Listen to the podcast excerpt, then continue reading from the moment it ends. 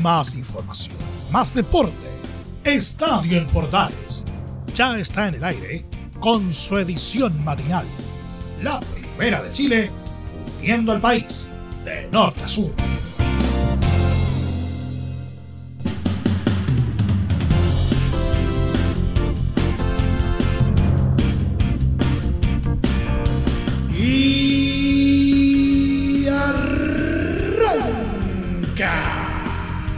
Señoras y señores, ¿cómo les va? Muy buenos días. Bienvenidos una vez más, bienvenidos al show día martes y empezamos a revisar lo que nos dejó entonces la última jornada de los duelos de vuelta en el marco de los octavos de final de Copa Chile que ya tiene las llaves más o menos zanjadas, eh, salvo el caso puntual de Universidad Católica ¿no es cierto? El, aunque claro, como lo hemos venido diciendo hace bastante rato, de no ocurrir eh, nada extraño debería eh, respetarse el, el resultado obtenido en cancha este fin de semana. Vamos a estar contándoles al respecto eh, cómo se dieron los resultados de la tercera y última jornada de los octavos de final de vuelta. También vamos a estar eh, hablando algunas eh, cositas eh, adicionales, por ejemplo, relacionadas con un sorpresivo viaje en Colo Colo. Vamos a estar hablando de ello y a quién tuvo como protagonista. Por otra parte, se llevó a cabo un consejo de la Conmebol en Santiago y se tomó la decisión de solicitar a la FIFA mantener el formato de las clasificatorias para el Mundial en 2026, que habrá salido al respecto de aquella instancia, lo vamos a averiguar. Además, un completo paseo por las ligas eh, del mundo y nuestro querido polideportivo hoy día enfocado en el tenis y también en el deporte motor. Todo esto y más, como siempre, en 30 minutos arrancamos esta nueva entrega de Estando en Portales AM.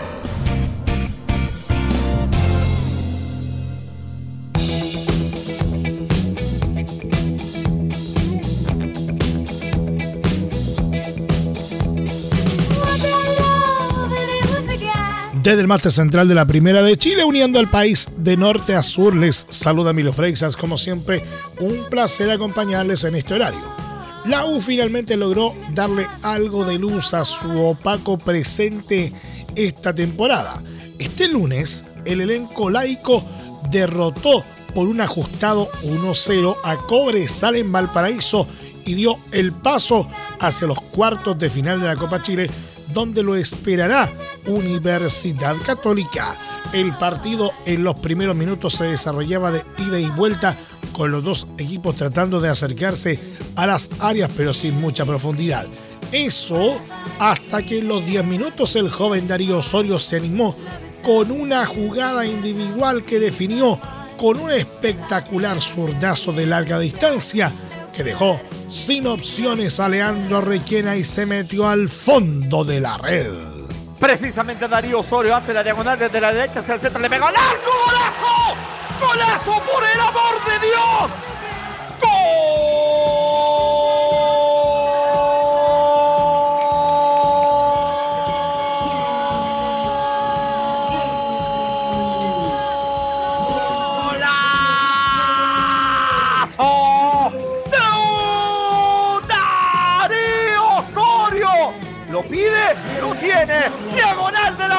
Del 24 de los azules. Desde la derecha hacia el centro. Vio el espacio. Y claro, en el fútbol chileno no están acostumbrados a esta cosa. Remate de larga distancia. Valparaíso, como te quiero. El viento costero la manda al ángulo superior derecho de la portería de Leandro Requena. Y se enciende el fuego sagrado en Playa Ancha. El León todo ventaja. Comienza a poner un gramito de esperanza para seguir con vida la Copa Chile. Gana la U por 1 a 0 en 10 minutos del primer tiempo. Por el nombre de Osorio. Sobre la media hora la escuadra minera intentaba llegar con peligro por el empate. A los 32 minutos un cabezazo de Francisco Alarcón pasaba cerca del arco defendido por Cristóbal Campos y luego Mauro González también generaba una chance mientras que del otro lado Junior Fernández estuvo muy cerca del segundo cuando remató por centímetros desviado desde media distancia a los 39. En la segunda mitad, los dirigidos por Gustavo Huerta tuvieron una buena cantidad de ocasiones para haber llegado a la igualdad, pero tanto Juan Carlos Gaete como Oscar Salinas estuvieron poco finos en el último toque en el área. Cuando más cerca estuvieron los del norte fue a los 80 minutos. Benjamín Ose desequilibró por derecha y terminó rematando con un sordazo que encontró una gran tapada de campos, en tanto que la U pudo haberlo cerrado también con Lucas Asadi a los 90 más 4, pero Requena le negó el gol. De esta manera, Universidad de Chile se instaló en la instancia de cuartos de final, donde lo más seguro es que se enfrente a la UC, precisamente su rival este fin de semana en el Campeonato Nacional.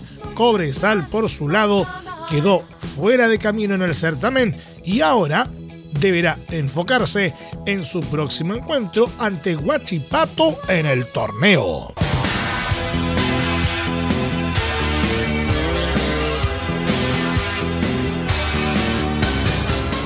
Huachipato aguantó y cosechó un empate sin goles ante Coquimbo Unido y con un 1 a 0 en el global avanzó a los cuartos de final en la Copa Chile 2022. El equipo dirigido por Mario Salas llegó con la ventaja que logró en Talcahuano y batalló en el Francisco Sánchez Rumoroso ante los pupilos de Fernando Díaz que no tuvieron la claridad suficiente como para anotar y forzar una definición a penales. La llegada más clara recién llegó en la segunda parte en el minuto 76 cuando Felipe Villagrán logró anotar, pero el gol fue anulado porque la pelota había salido de la cancha en la jugada previa.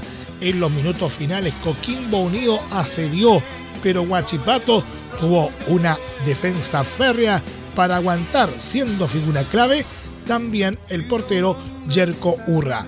En los cuartos de final Huachipato enfrentará a Ñublense, que fue verdugo de Colo Colo que falló en su misión de defender la corona en el torneo copero.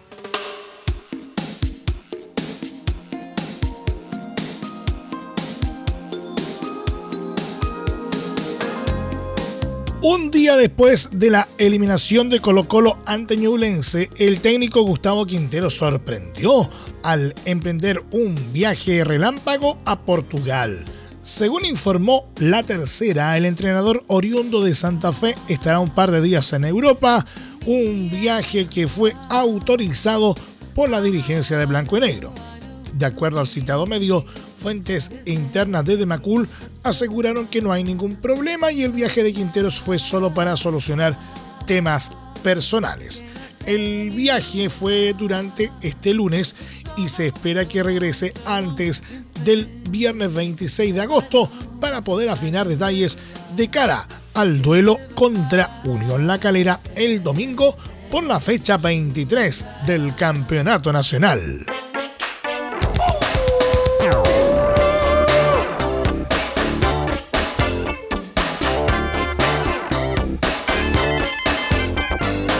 La siguiente información es algo lamentable, es de aquellas noticias que no nos gustaría tener que dar nunca.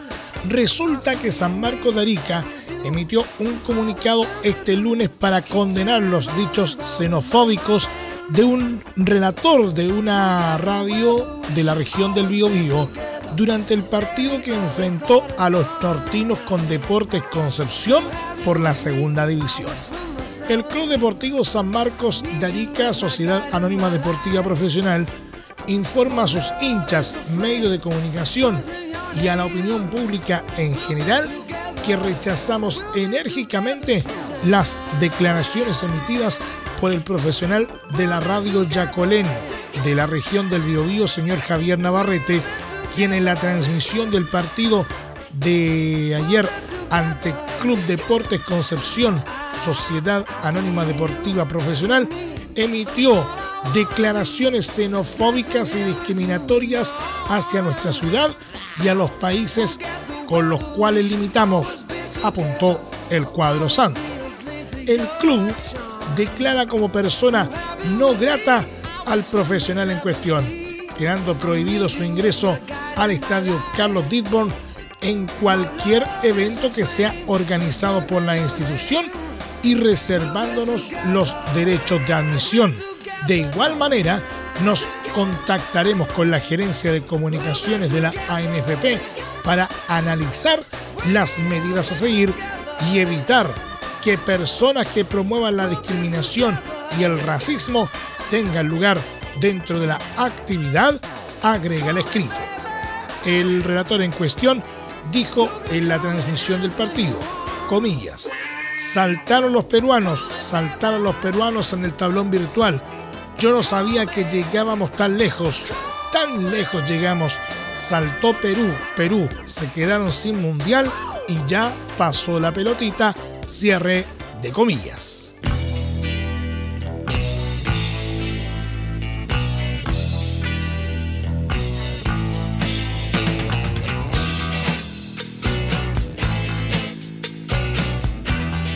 Este lunes se celebró un consejo de la Conmebol en Santiago de Chile y los países sudamericanos tomaron la decisión unánime de solicitar a la FIFA mantener el formato de las clasificatorias para el Mundial de 2026.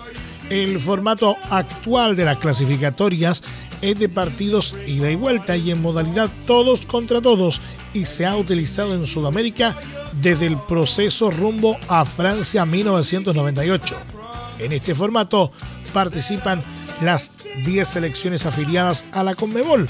Clasifican solo 4 países de forma directa al Mundial, mientras que el quinto lugar tiene derecho a pelear por su cupo en un duelo de repechaje intercontinental. En las pasadas clasificatorias para el Mundial de Qatar 2022 clasificaron Brasil, Argentina, Uruguay y Ecuador. Perú fue al repechaje, pero perdió con Australia. Colombia, Chile, Bolivia y Venezuela quedaron eliminados. Cabe señalar que después del Mundial de Qatar, la Copa del Mundo, que se disputará en Canadá, México y Estados Unidos, pasará a contar con 48 selecciones participantes, por lo que falta la oficialización sobre cuántos cupos más tendrá Sudamérica en las clasificatorias entre Marco Grande y Marco Chico, media vuelta y vuelta completa. Escuchas Estadio en Portales en la Primera de Chile, uniendo al país de norte a sur.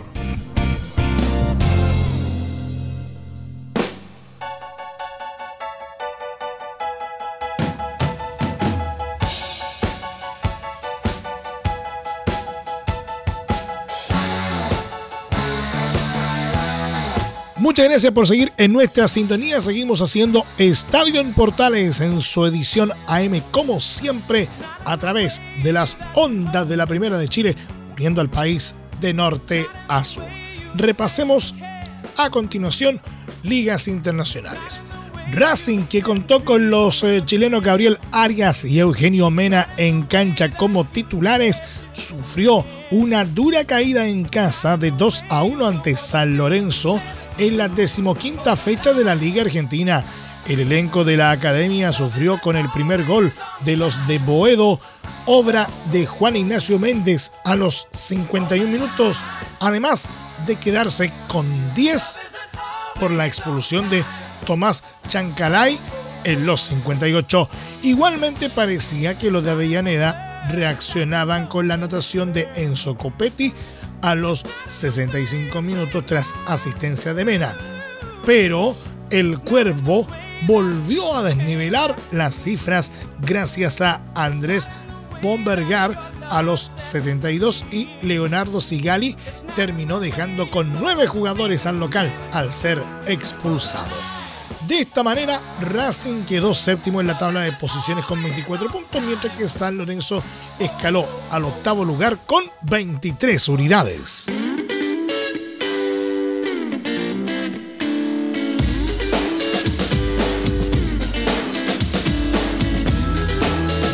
El próximo sábado, Nacional visita a Montevideo City Torque por la Liga Uruguaya, un encuentro que marcará el regreso del atacante Luis Suárez al mítico Estadio Centenario, donde tantas veces brilló con la selección charrúa. Arrancó la semana y ¿saben qué? Vuelve Luis Suárez al Centenario. No te quedes afuera del fiestón que se viene el próximo sábado, anunció el elenco ciudadano para promocionar el partido. Suárez regresó esta temporada al fútbol uruguayo para defender los colores de Nacional, club en el que inició su carrera futbolística.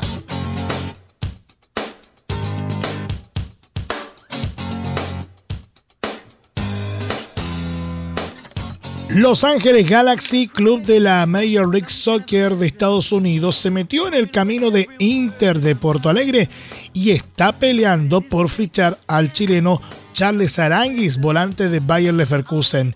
Según informó el portal brasileño Torcedores, el conjunto estadounidense inició conversaciones con los agentes del príncipe y esperan ficharlo en enero de 2023 cuando se abra el mercado de fichajes. Cabe señalar que Aranguis tiene contrato hasta el final de la temporada 2022-2023 con los germanos, por lo que el diálogo con los norteamericanos puede frustrar los intentos de Inter por repatriar al seleccionado chileno. Los Ángeles Galaxy actualmente cuenta con importantes figuras como el mexicano Javier Hernández, el brasileño Douglas Costa y el español Ricky Push. De momento, Aranguis ha tenido un gran arranque de temporada en la Bundesliga, incluso anotando un golazo de volea en la segunda fecha. El próximo desafío de Leverkusen será el sábado 27 de agosto ante Mainz por la cuarta fecha.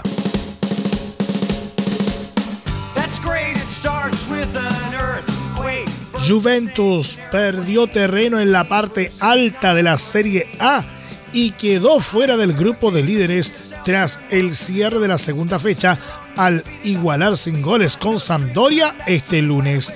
El cuadro bianconero quedó en el cuarto lugar con cuatro unidades por debajo de los punteros Napoli, Inter y Roma. Sampdoria, en tanto, solo tiene un positivo. En la próxima fecha, la Juve recibirá a Roma en Turín, mientras que Sampdoria visitará a Salernitana, club donde juega Diego Valencia.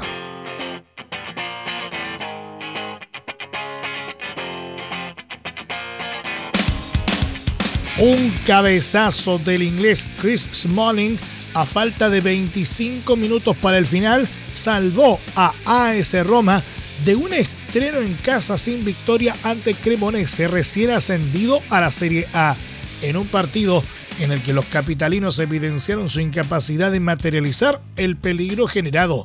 El estreno de La Loba en casa ante su público fue más complicado de lo esperado ante un valiente rival que con una presión individual en un bloque alto complicó en algunos tramos la salida de balón local. El problema para los visitantes fue el mismo que tuvo Salernitana en la primera jornada frenar las contras Giallo Rossi y es que Roma junta mucha calidad en la zona de tres cuartos con Saniolo, Dybala y Pellegrini, que ayudados por Abraham y las subidas de Spinazzola por el carril izquierdo son capaces de hacer mucho daño con muy poco.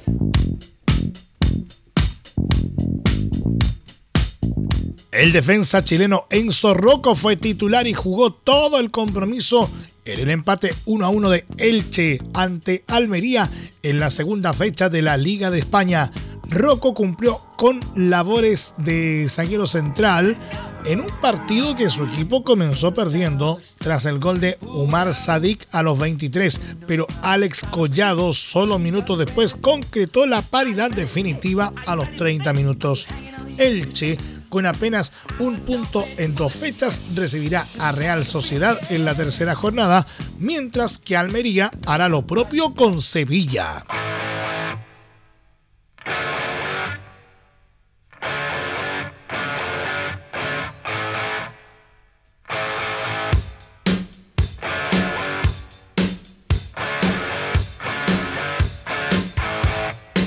Nos vamos a nuestro querido polideportivo. El tenista nacional Nicolás Jarry, número 120 de la ATP, conoció el nombre de su rival para la primera ronda de las clasificaciones en el US Open, último Grand Slam de la temporada. El chileno jugará frente al argentino de 21 años Facundo Díaz Acosta, número 228 del ranking mundial. Ambos registran dos duelos previos en el circuito Challenger, con saldo de victorias para el chileno en encuentros que se jugaron sobre arcilla. En el caso de avanzar a la segunda fase, su contrincante será el argentino Juan Bautista Torres, número 238, o el estadounidense Bjorn Fratangelo, número 216.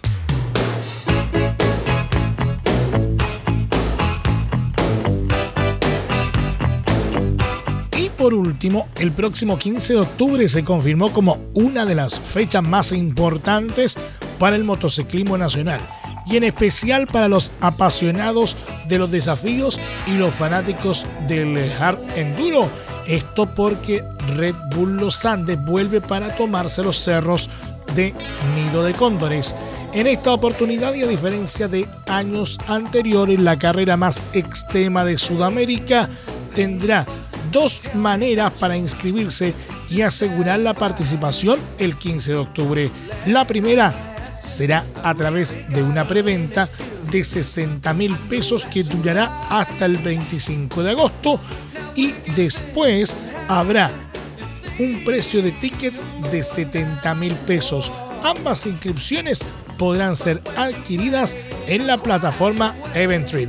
Al igual que en 2021, la carrera que ha visto grandes exponentes nacionales e internacionales como Wei Young, Mario Román, Francisco Chaleco López o Benjamín Herrera, contará con tres categorías, intermedio, experto y super experto. Cada una de ellas tendrá diferentes complicaciones y obstáculos para que cada piloto pueda enfrentar la cordillera según su respectivo nivel. La edición 2022 de Red Bull Los Andes se desarrollará el próximo 15 de octubre en Nido de Cóndores y prontamente se anunciarán los participantes internacionales que correrán por obtener la corona que ha tenido Benjamín Herrera en tres oportunidades y que en 2021 quedó en las manos del sudafricano Wei Chang. Y nos vamos. Muchas gracias por la sintonía y la atención dispensada. Hasta aquí nomás llegamos con la presente entrega de Estadio en Portales en su edición AM, como siempre, a través de las ondas de la Primera de Chile, uniendo al país de norte a sur. Les acompañó Emilio Freixas. Muchas gracias a quienes nos sintonizaron a través de las eh, distintas plataformas de Portales Digital, a través de los medios unidos en todo el país y desde luego a través de la Deportiva de Chile, radiosport.cl. Continúen en sintonía de Portales Digital porque ya está aquí Leo Mora y la mañana al estilo de un clásico, portaleando la mañana a continuación. Más información luego a las 13.30 horas en la edición central de Estadio en Portales junto a Carlos Alberto Bravo y todo su equipo. Y desde luego, el resumen de la jornada deportiva a las 20 horas en Estadio en Portales PM. Finalmente les recordamos que eh, a partir de este momento este programa se encuentra disponible en nuestra plataforma de podcast en Spotify, en los mejores proveedores de podcasting y desde luego en www.radioportales.cl. Que tengan todos un muy buen día y recuerden lo más importante, la pandemia aún no ha terminado. más información, más deporte. Esto fue Estadio en Portales, con su edición matinal. La primera de Chile, viendo al país de norte a sur.